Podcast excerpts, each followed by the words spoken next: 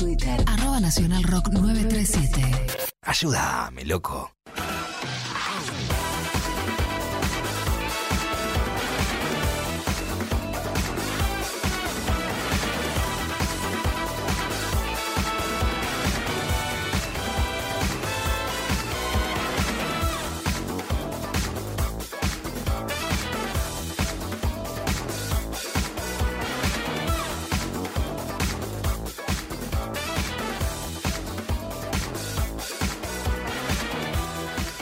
Bien amigos, son las 5 de la tarde, 8 minutos.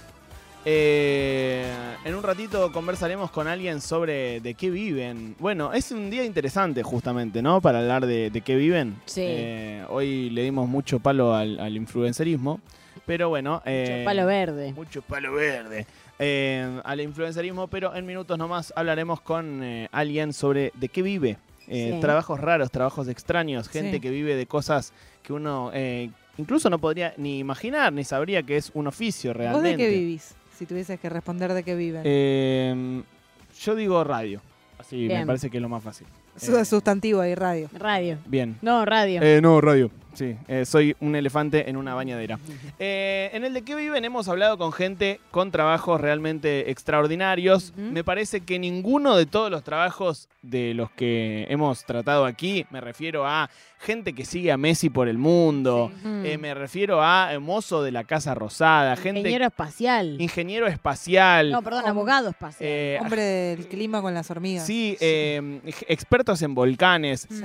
Y vos no estabas, pero hablamos con un catador de alfajores una vez. Bueno, incluso el catador de alfajores, de todos ellos, Sí. al que más escucho el título de su trabajo y digo, quiero trabajar de eso, Ok. es con quien vamos a hablar hoy. Ay, qué intriga.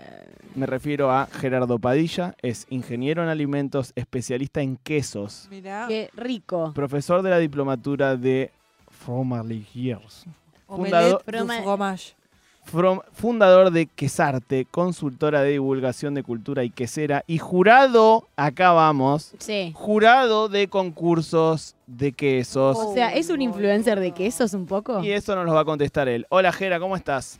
Hey, hola, Marquito, ¿cómo andás? ¿Cómo ¿Todo andas, bien por amigo? Todo muy bien, por suerte. ¿Cómo andan, chicas?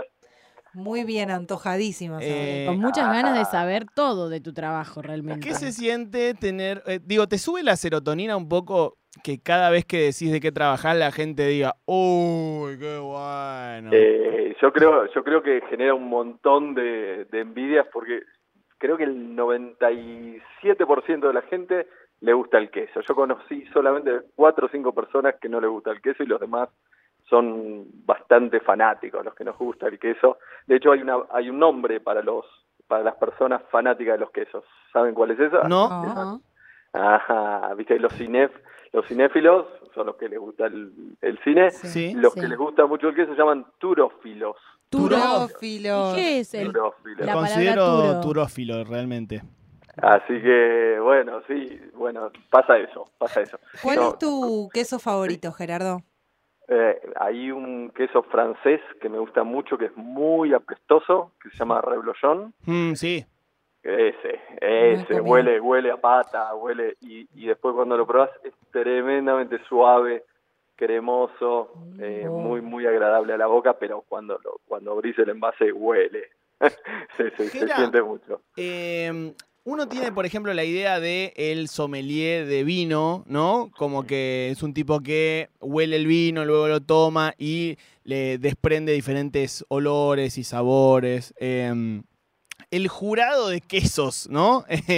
¿qué, qué evalúa? ¿Qué, qué son las cosas que vuelven a un queso eh, bueno, de buena calidad? Bien, bueno, eh, en realidad más o menos comparten muchas cosas con, con el mundo del vino y con, con la cata del vino. Todo empieza por la vista, viste, Todo- todos hemos ido a alguna cata de vino, viste que Sí. lo pones sobre un fondo blanco, miran la- la- si es translúcido o no, este, bueno, el color, y eso te da una idea de, de- de la vejez o de la juventud de ese vino. Bueno, con los quesos pasa un poco lo mismo, todo arranca por la vista. Entonces vas a, vas a mirar el aspecto general del queso en forma de, de horma entera, después lo cortas por la mitad, lo mirás adentro, después eh, te van a entregar, digamos, en, el- en el proceso de, de cualquier jura, te van a entregar dos barritas, adentro de una capsulita de Petri. Una capsulita de Petri son dos, dos vidriecitos, uno, uno adentro y otro afuera. Y ahí empezás con la otra parte sensorial, que es primero olerlo. Y, y cuando lo lees, lo quebrás esa barrita delante de la nariz y ahí empieza a aparecer la, la magia que tiene que ver sobre todo con la maduración, ¿no? donde ahí aparecen todo el abanico y la gama de aromas y sabores que, que, el queso es posible que te dé. También los defectos, ¿no? Cuando uno ya arranca con ese proceso de, evaluación, ya busca los atributos buenos y los malos también. Porque tiene, al igual que los vinos, tiene una planilla y un queso superior está entre el 95 y el 100%. Bien. Bueno, y ahí va bajando, ¿no? Entonces tenemos quesos de oro, medalla de oro, medalla de plata, medalla de bronce y los otros. Recién eh, decías eh, todo, ese- todo este proceso, ¿no? Y mm, de, de primero, bueno, mirarlo, luego olerlo, como familiarizarte, ¿no? Con el, con el producto. Y pensaba como que a ese punto ya deja de tener que ver con que sea un, un alimento, ¿no? Ujú. Y pasa a tener que ver como con algo más artístico, es la palabra que se me viene a la, a la mente. ¿Vos lo, lo vivís de, de esa forma? Eh, totalmente, totalmente. Eh, bueno, ahí, bueno, mencionabas ahí hace un ratito este, la, la consultora a la cual pertenezco conjunto a Betty Coste. Betty Coste es la, la, la persona que más sabe en evaluación sensorial de quesos y tengo la suerte de que sea mi socia. Y juntos tenemos justamente esto que se llama quesarte Sí. que justamente une a, a los quesos y al arte, porque hacer un queso es como hacer una pequeña, pequeña obra de arte para, para encontrarle justo la- las gamas de aroma, de sabor. Eh, obviam- obviamente eh, estamos pasando por un, por un momento de, de florecimiento de los quesos, no sé si lo están percibiendo. Ah, no, no sabía. Qué bueno esto. ¿Por qué? Eh, sí, porque, em, bueno, ustedes son bastante chicos, pero si yo que soy bastante más veterano, hace 20, 25 años había muy poquitos quesos en Argentina respecto a los que hay ahora y están surgiendo una cantidad enorme de queseros artesanales que están haciendo las cosas muy, pero muy bien. Y, y bueno, entonces antes íbamos a una quesería y encontrábamos los típicos, ¿no? Sí. Cáscara colorada, cáscara negra para rallar, cremoso, mozzarella, algún camembert, algún brie. Hoy día vamos a una, a una quesería y vamos a encontrar este, multiplicado por 5, por 10 la cantidad de quesos que, que tenemos disponibles. Y al igual que pasó con el vino, que antes había dama juana, tinto blanco, tinto fino. Sí, sí, vino de mesa. Sí. Claro, exacto. Ahora tenemos una variedad enorme, enorme de quesos y bueno, y estamos y está generándose esta esta difusión de cultura quesera. Así que estamos los que estamos en esto hace más de 20 años, estamos muy muy contentos que, que esté pasando. No sé si fueron a Mapa este año. No, No. ¿qué es mapa? El de comida patagónica, el, el va, no festival. Mm, No, no, No. se hace, se hizo en Cava y, y agrupa a muchos productores de todo el país. Mm. y, y había un- una cantidad enorme de, de productores que por ahí antes estaban en lugares chiquitos, con baja visibilidad, Mm. y gracias a la pandemia y gracias a Instagram, ustedes hablaban recién en la nota anterior Sí. de, de esto y de, de cómo convertirse en, en influencer, eh, por ahí no hay tantos influencers, pero sí eh, le ha dado una visibilidad enorme a- a- al mundo de los quesos. Así que eh, van a encontrar montones de páginas que te, te- te enseñan a cortar el queso, a servirlo, a maridarlo. ¿eh? Eh, uno uno de, los, de los paisajes clásicos de las rutas argentinas, eh, en el norte, en el sur, en, en todas las regiones me parece, es el puestito al costado de la ruta que vende eh, aceite de oliva, salamines y quesos. Sí. ¿Son buenos los quesos que se suelen vender ahí al costado de la ruta o no? Eh, ahí te tengo que te tengo que, que bajar un poco digamos la- lo, lo que uno lo que uno ve y piensa que está bien Lo- los quesos tienen temperaturas de Ujú. maduración y tienen temperaturas de conservación y muchas veces la- los puestitos a no ser que tengan una heladera y un grupo electrógeno eh, están a una temperatura que no es la ideal para conservar los quesos Claro. y muchas veces compramos queso en la ruta, yo también he comprado queso en la ruta, y muchas veces nos llevamos el fiasco, ¿viste? De, de- Mm. de encontrar un queso con, con, con ojos cuando debería ser una masa cerrada, cuando estás muy acidificado este, eh, y no debería estarlo.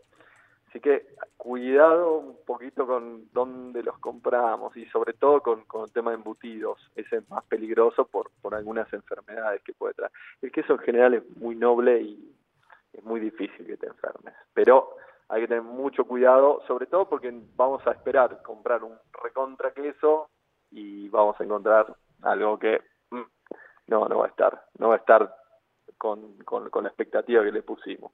Preferible siempre comprar, como todo producto alimenticio, eh, comprar productos que estén certificados, bueno, que sepamos de dónde vienen, en general, en general.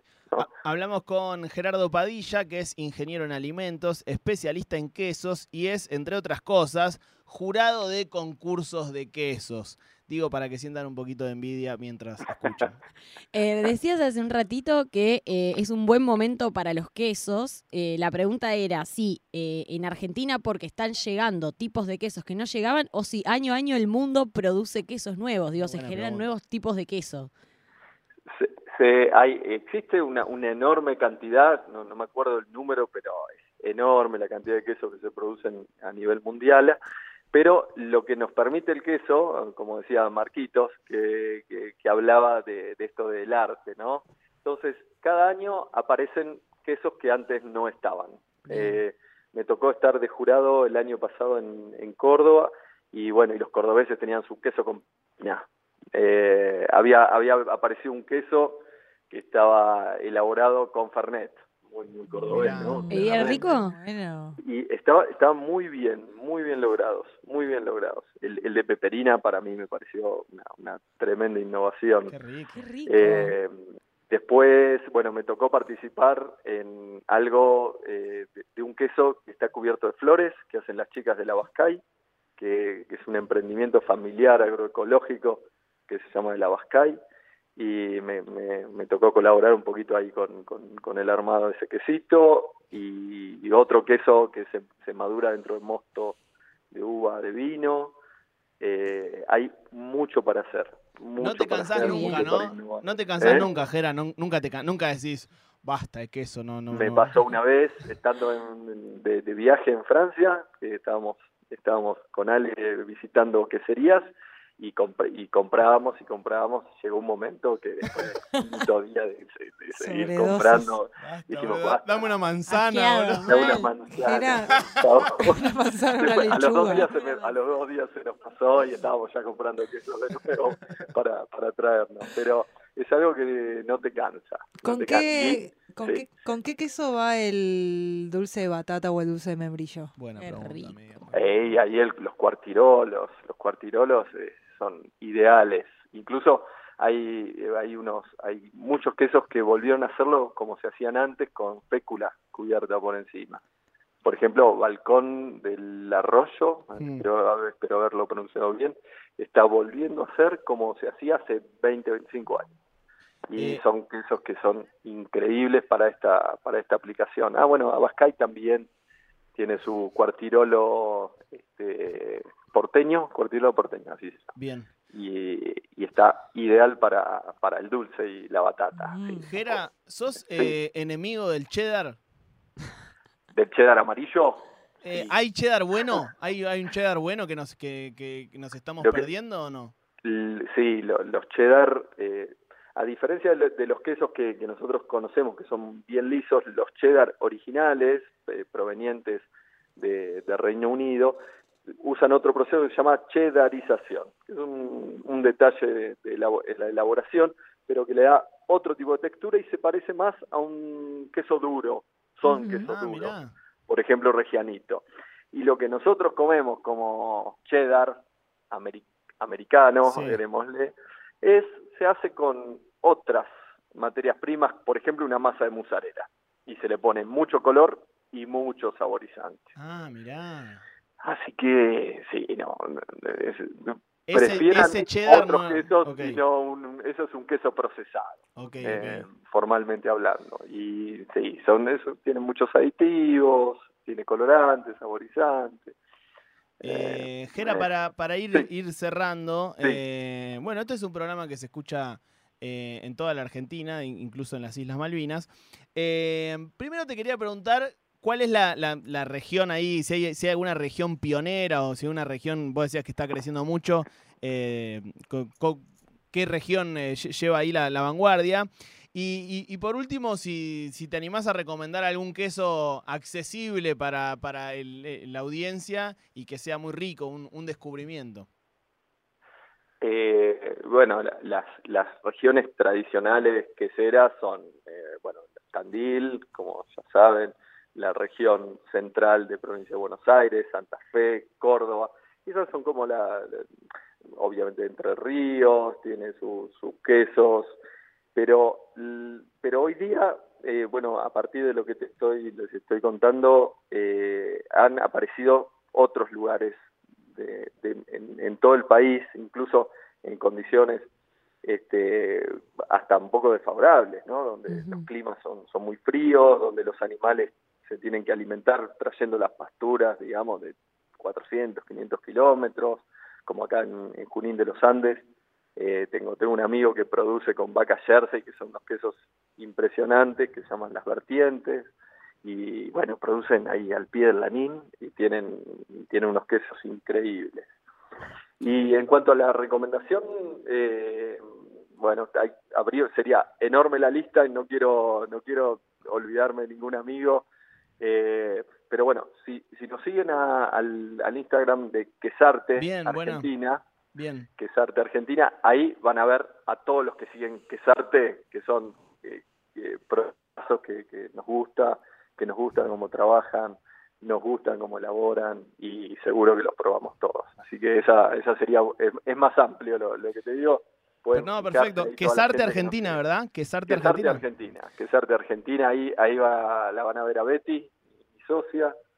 Y, y bueno, y hago el paso al último chivo. Sí, obvio. Si les Le- gusta, si les gustan mucho los quesos, mucho los quesos, ahí a- a- vos, vos nombraste la, la, la carrera de fromagelier, que Sí. es como de chiselier, que, que justamente fromagelier o chiselier, ahí estamos dando dos diplomaturas, una con la Universidad La UCASAL, que larga ahora en junio, y con la Universidad de Entre Ríos.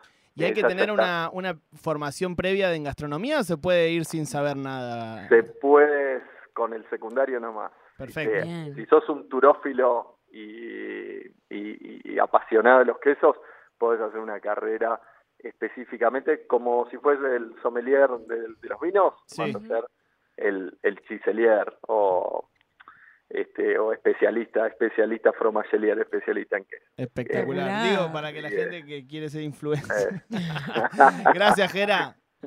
bueno, bueno chicos, Un excelente. placer. Gracias a ustedes por por comunicarse y bueno, por más turófilos entonces. Por más turófilos entonces, Quesarte Argentina, arroba Quesarte Argentina, ahí encuentran todas las recomendaciones de parte de un tipo que sabe, no, no, no es que yo te estoy diciendo, mirá este queso, mirá este queso. Eh. Jera Padilla pasó por ¿De qué viven? Aquí en Ayúdame, loco.